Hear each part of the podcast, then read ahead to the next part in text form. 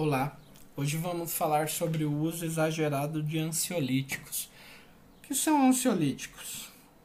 São remédios para controlar a ansiedade e também que alguns pacientes, ou a grande parte deles, usam para poder dormir. Referências: clonazepam, diazepam, alprazolam, bromazepam e etc. É, são remédios que têm sua função muito, se bem usados, funcionam muito bem. Uh, mas o que a gente vê é uma epidemia de uso incorreto de, de, de desses, desse tipo de remédio. E não por culpa do, do médico, né? É muitas vezes, por exemplo, eu. Eu digo ao paciente, eu vou te dar uma receita disso aqui, até o outro remédio fazer sim, efeito numa dose X, você não vai ultrapassar isso e eu não vou renovar essa receita. O problema é que o paciente renova, conta outra história. É complicado, renova, vai em outro lugar, recebe outro, outro ansiolítico. Então, assim, que a gente percebe essa epidemia de uso de, de, desses remédios. E são usos que o psiquiatra e que o clínico geral fazem praticamente diariamente. Porque são remédios muito bons. Só que eles têm um perfil de segurança e esse perfil de segurança deve ser obedecido. Máximo tantos meses, máximo tanta dose. Por causa do risco da dependência. Eu sei que muitas vezes os psiquiatras colocam como. E, e eles são os especialistas, né? colocam como a gente tem que ver o, o que é se os benefícios valem os riscos ou não.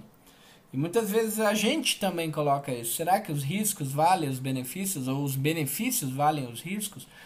Mas é preocupante a, a, a, a quantidade de pacientes aí tomando sem sem é, necessidade ou sem indica uma indicação correta esse tipo de medicamento há 5, 10, 15 anos. E assim, quando você fala em tirar, é uma, é uma, é uma coisa quase que o paciente pula no teu pescoço. É, assim como o, os, os Estados Unidos sofrem hoje com, com, com a com o vício dos pacientes em opioides, né? É, que acabam usando ali remédios para dor sem necessidade, eu vejo que nós estamos é, caminhando para esse caminho da mesma forma nos ansiolíticos, tanto assim, e não só no Brasil, no mundo inteiro, vejam bem, o Rivotril é o segundo remédio mais vendido no mundo, perdendo apenas para o paracetamol. Para vocês terem uma ideia. Então é é preocupante, mas há remédios que podem substituir. Existe o uso seguro e esse uso seguro deve ser feito porque são remédios que ajudam muito e os, os psiquiatras têm total domínio sobre essa medicação. É, nós temos um pouco menos, mas sabemos também fazer o uso, o uso seguro.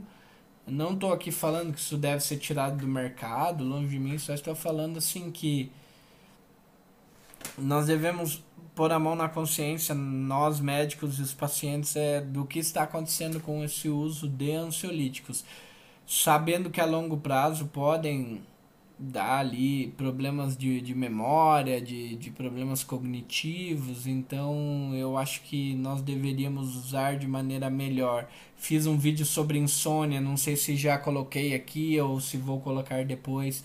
É, mas insônia é a higiene do sono, depois é remédio para dormir. Ansiedade nos primeiros dias, óbvio que eles têm uma, uma. Nos primeiros meses, talvez, óbvio que eles têm um, um papel fundamental, mas depois o antidepressivo vai, vai ajudar no quadro. Então, assim, não é para ficar tomando clonazepam, diazepam por 10 anos, 15 anos, isso não tá certo. Então, é, eu. Eu, eu é